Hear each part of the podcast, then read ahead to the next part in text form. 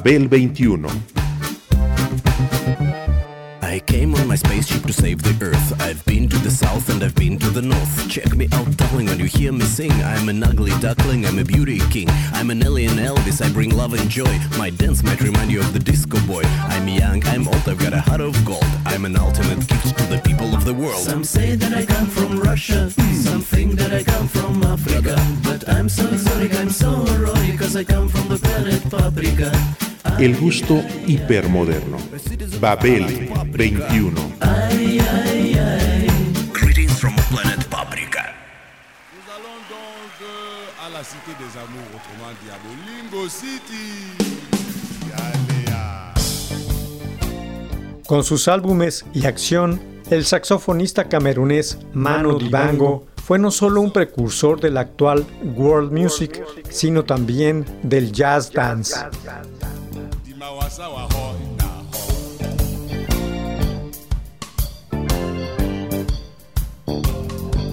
Andolo wa.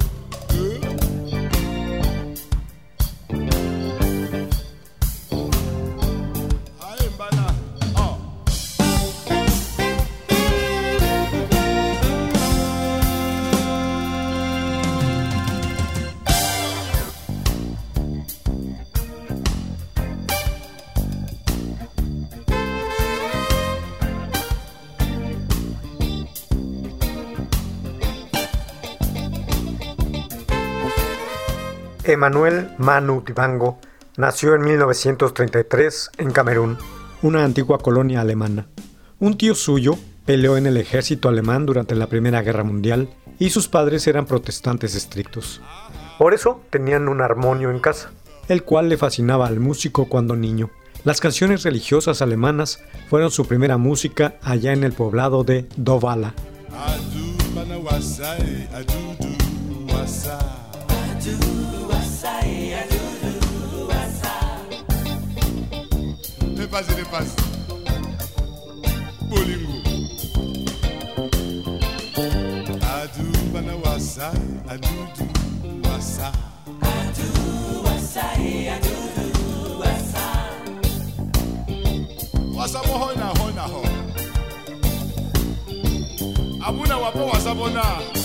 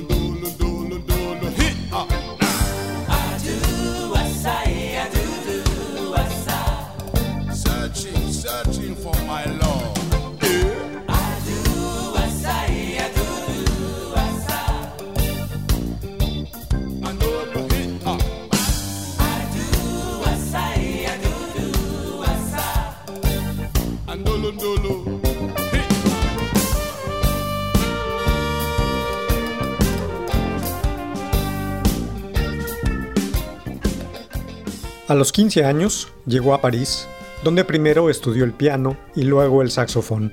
A principios de los años 50, Divango se cambió a Bruselas, donde firmó su primer contrato de discos. Hasta 1960 grabó varios álbumes de jazz. En dicho año conoció a un grupo de congoleses que lo convencieron de volver a la música africana.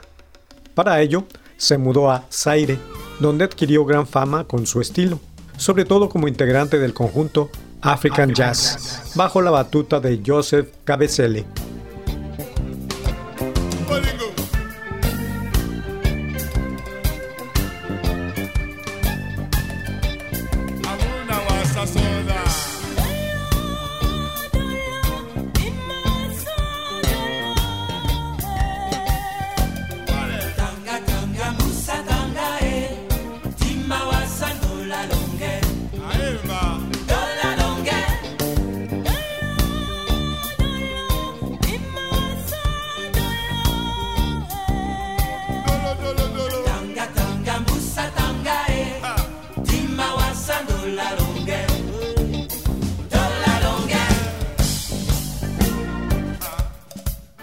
Puesto que a los 15 años llegó a vivir a Europa, no conoció el continente africano realmente hasta 1961, cuando se estableció en Zaire para tocar con grupos de ahí.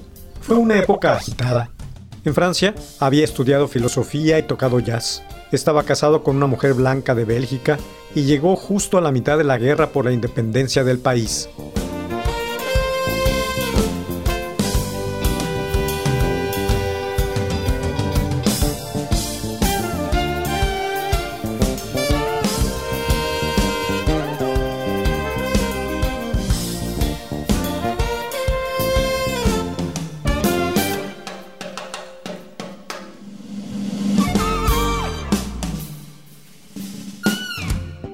Ahí se encontró con muchas cosas que no le pasaban por la cabeza y al mismo tiempo con la profunda espiritualidad de su pueblo.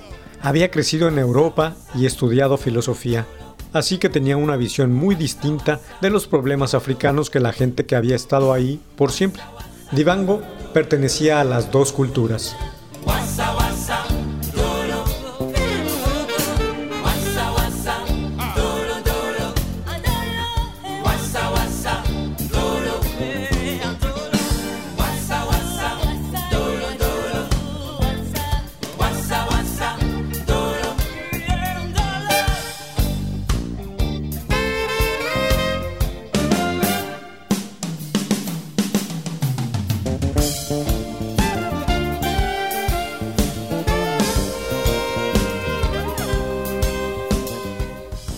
Los problemas de África son consecuencia de una situación muy vieja, la cual surgió cuando las potencias colonizadoras dividieron el continente de acuerdo a sus intereses. La situación no es más extraña que de la extinta Yugoslavia, por ejemplo, que se componía antiguamente de 36 países. En África sucede lo mismo. En primera instancia, la vida es étnica. Cuesta trabajo inculcar la idea de nación. África apenas ha contado con 50 años para este proceso, mientras que Europa dispuso de 2.000 años para construir sus naciones.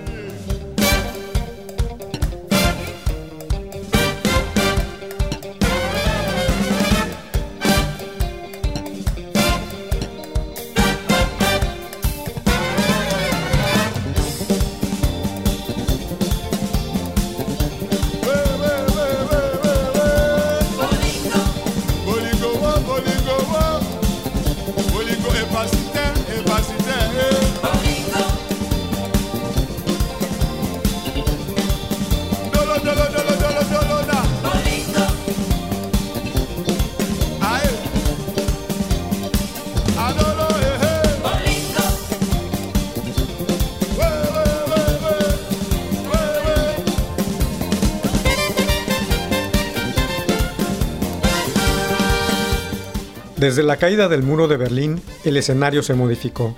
A nadie le interesa África, solo a Sudáfrica se le concede cierta importancia. Ese desinterés también se manifiesta en la música. A diferencia de lo que ocurría en los años 80, con la llegada de la World Music, hay muchas compañías disqueras que invierten en artistas africanos. Es una de las razones por las que Divango se lanzó a los escenarios.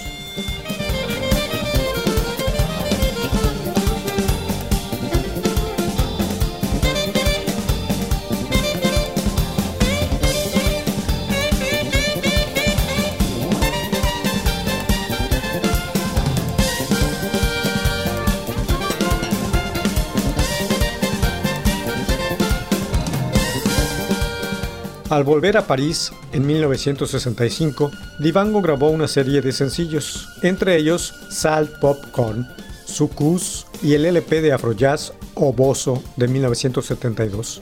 Un año después, Divango conquistó los clubes con su éxito mundial Soul Makossa, una elaboración con elementos disco de la tradicional música makossa de Camerún.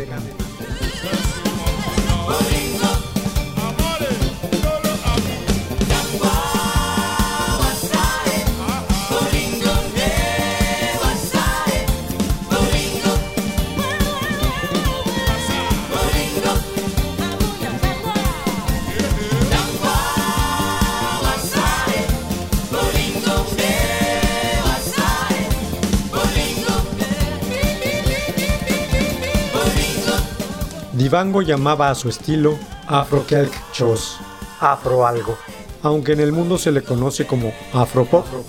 El éxito de Soul Macosa y de los álbumes siguientes fue motivo para una gira por los Estados Unidos y Puerto Rico, donde tocó con los grandes de la salsa. A la mitad de los 70, Divango se estableció por un tiempo en Costa de Marfil, donde dirigió la orquesta de la radio oficial. En la misma época, compuso el soundtrack para dos películas africanas, de las cuales Cedo es la más conocida.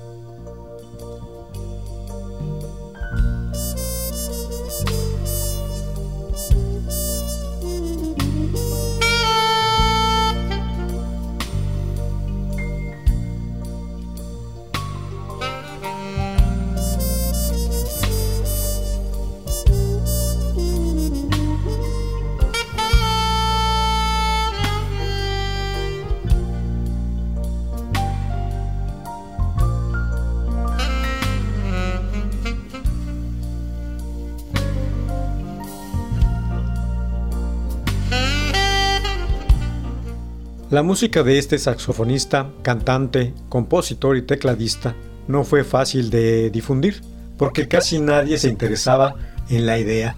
Yves Bigot, un conocido periodista francés, fue el único capaz de convencer a la gente de meter dinero a un proyecto como este. No obstante, la idea en la que se basan los discos de Divango la tenía desde fines de los años 70, cuando grabó dos álbumes con solos en el piano de piezas africanas clásicas. Melodies, Africanas. Tocó en aquella ocasión la obra de compositores africanos porque quería que incluso la gente que no conociera los idiomas de las canciones tocara sus melodías.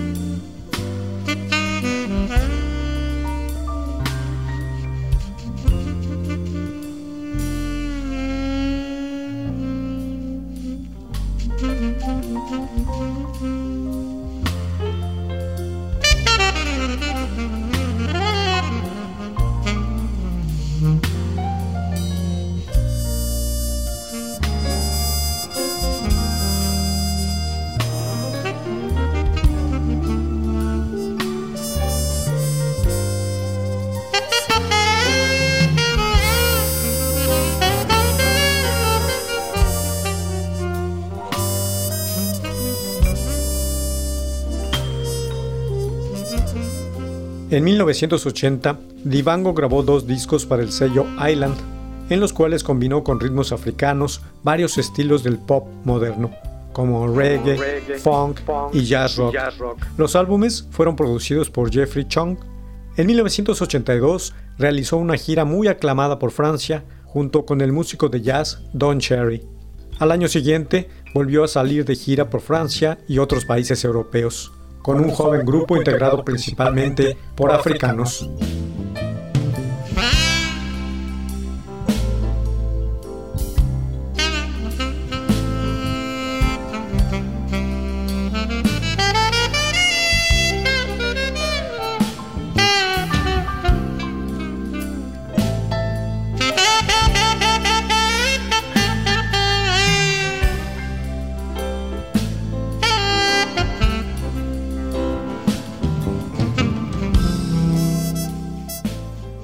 1984, el músico tomó la iniciativa para un proyecto de beneficencia a favor de la población hambrienta de Etiopía y otros países afectados. El sencillo Tam Tam pour l'Ethiop de Dibango fue grabado en colaboración con varios artistas africanos, entre ellos Salif Keita y Mori Kante. Dibango también formó parte del conglomerado neoyorquino Deadline, un proyecto de disco jazz experimental de Bill Laswell. El propio Laswell le produjo Electric Africa en 1985.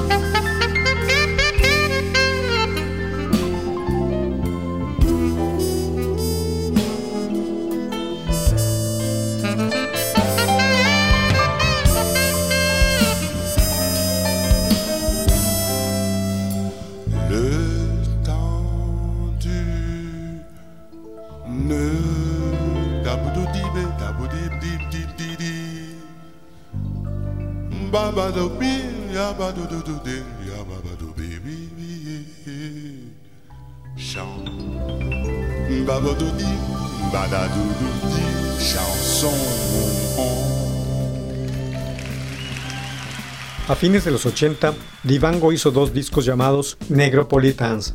El primero fue con una pequeña formación, dos guitarras acústicas, bajo y una pequeña batería. Otra vez al servicio de la melodía. Para el segundo volumen agregó una sección de cuerdas, pero siguió tocando estándares africanos.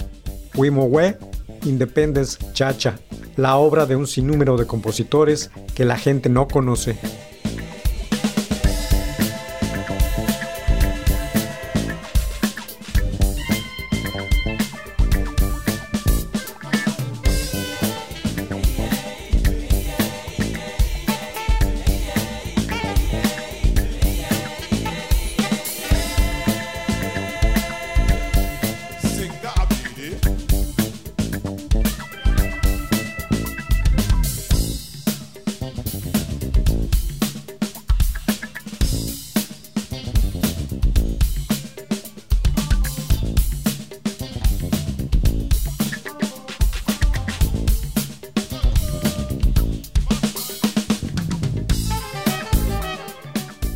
En 1991, Divango volvió a sorprender con Polysonic y Live 91.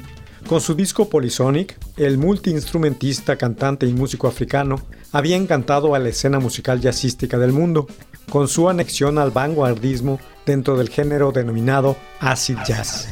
Tanto en el mencionado álbum como en Live 91, magnífico ejemplo interpretado en vivo de tal momento musical, fue grabado en compañía del rapero británico MC Mellow.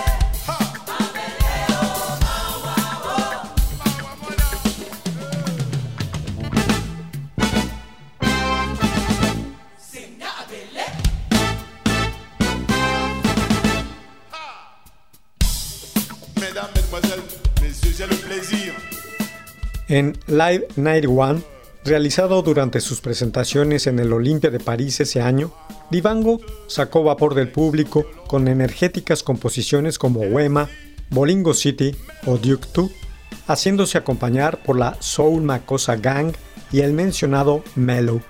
Destaca asimismo la versión que el saxofonista ejecuta de La Javanese, una pieza clásica en el repertorio de Serge Gainsbourg.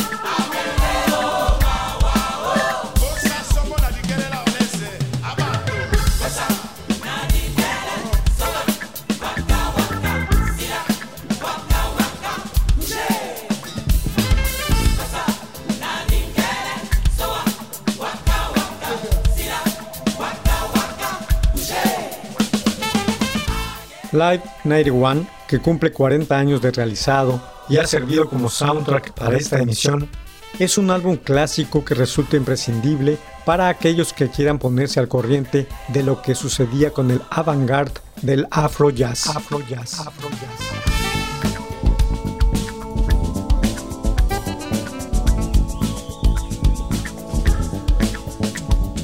y luego siguió con Negropolitans Volumen 2, con el cual ganó el premio Victoria de la Música en Francia. Los cuatro discos fueron realizaciones propias de bajo presupuesto. Esos proyectos no necesitaron a nadie que diera mucho dinero para una buena producción.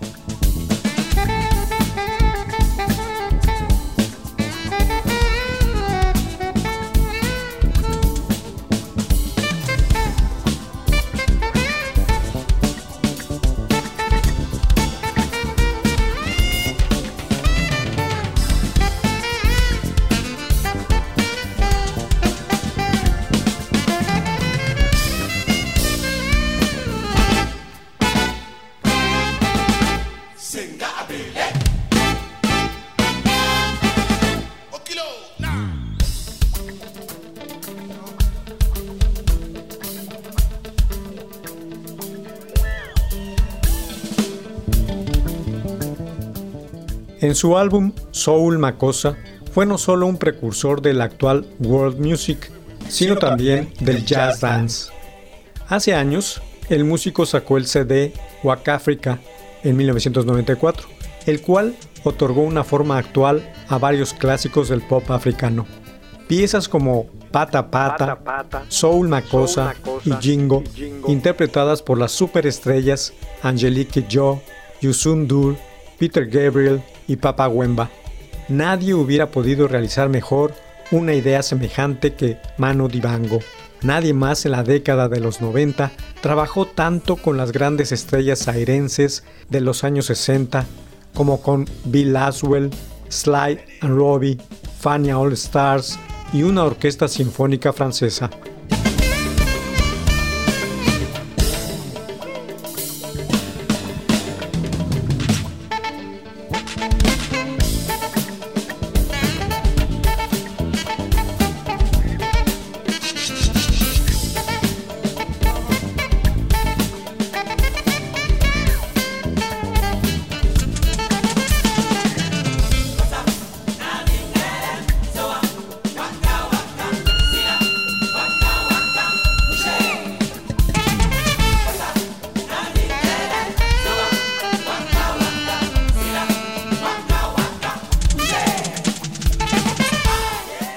África, el disco que mayor presencia le dio a nivel internacional, fue mezclado por Rod Bill, el mismo que se encargó de Thriller de Michael Jackson, y se dice que en aquel entonces hubo mano negra contra el camerunés. Al parecer, Michael Jackson saqueó la música de Divango sin mayores explicaciones, al igual que Rihanna a la postre, con un largo proceso judicial de por medio.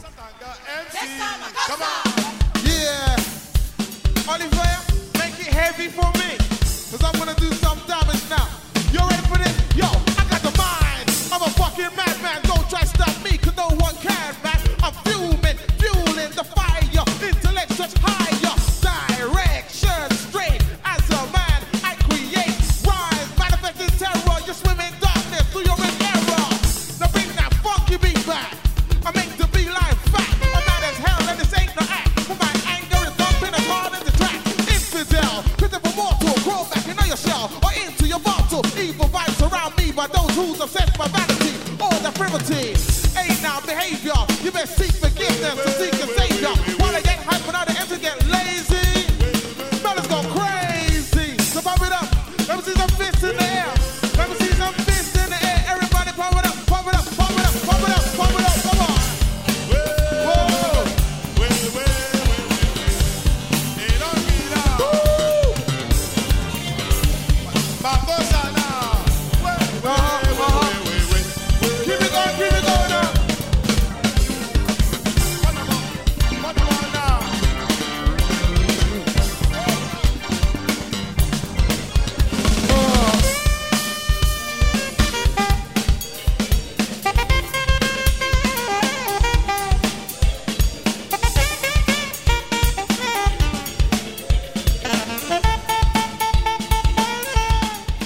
Aparte de Soul Makosa, Wakafrika contiene otra composición de Manu Dibango, Sabachoa, de tintes árabes, derivada de los LPs grabados por Manu en 1979 en Jamaica. Quiso incluir una pieza norafricana en el disco, por eso optó por una canción que más o menos respetara el estilo para de alguna manera representar a toda África en los nuevos sonidos. Continuó en ello hasta el día de su muerte a causa del coronavirus el 24 de marzo del 2020. Yo, yo, yo, yo, yo. I'm coming back again.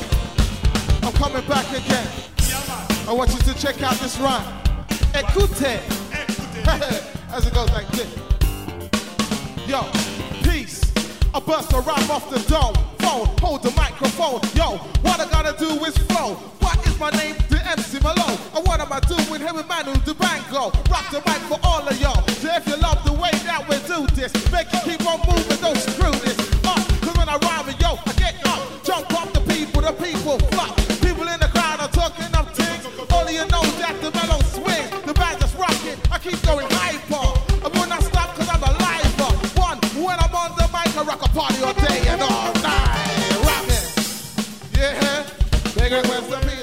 Babel 21, un programa de Sergio Monsalvo.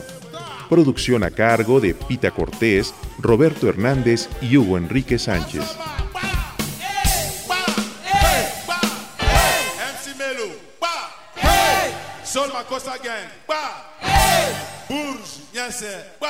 Hey!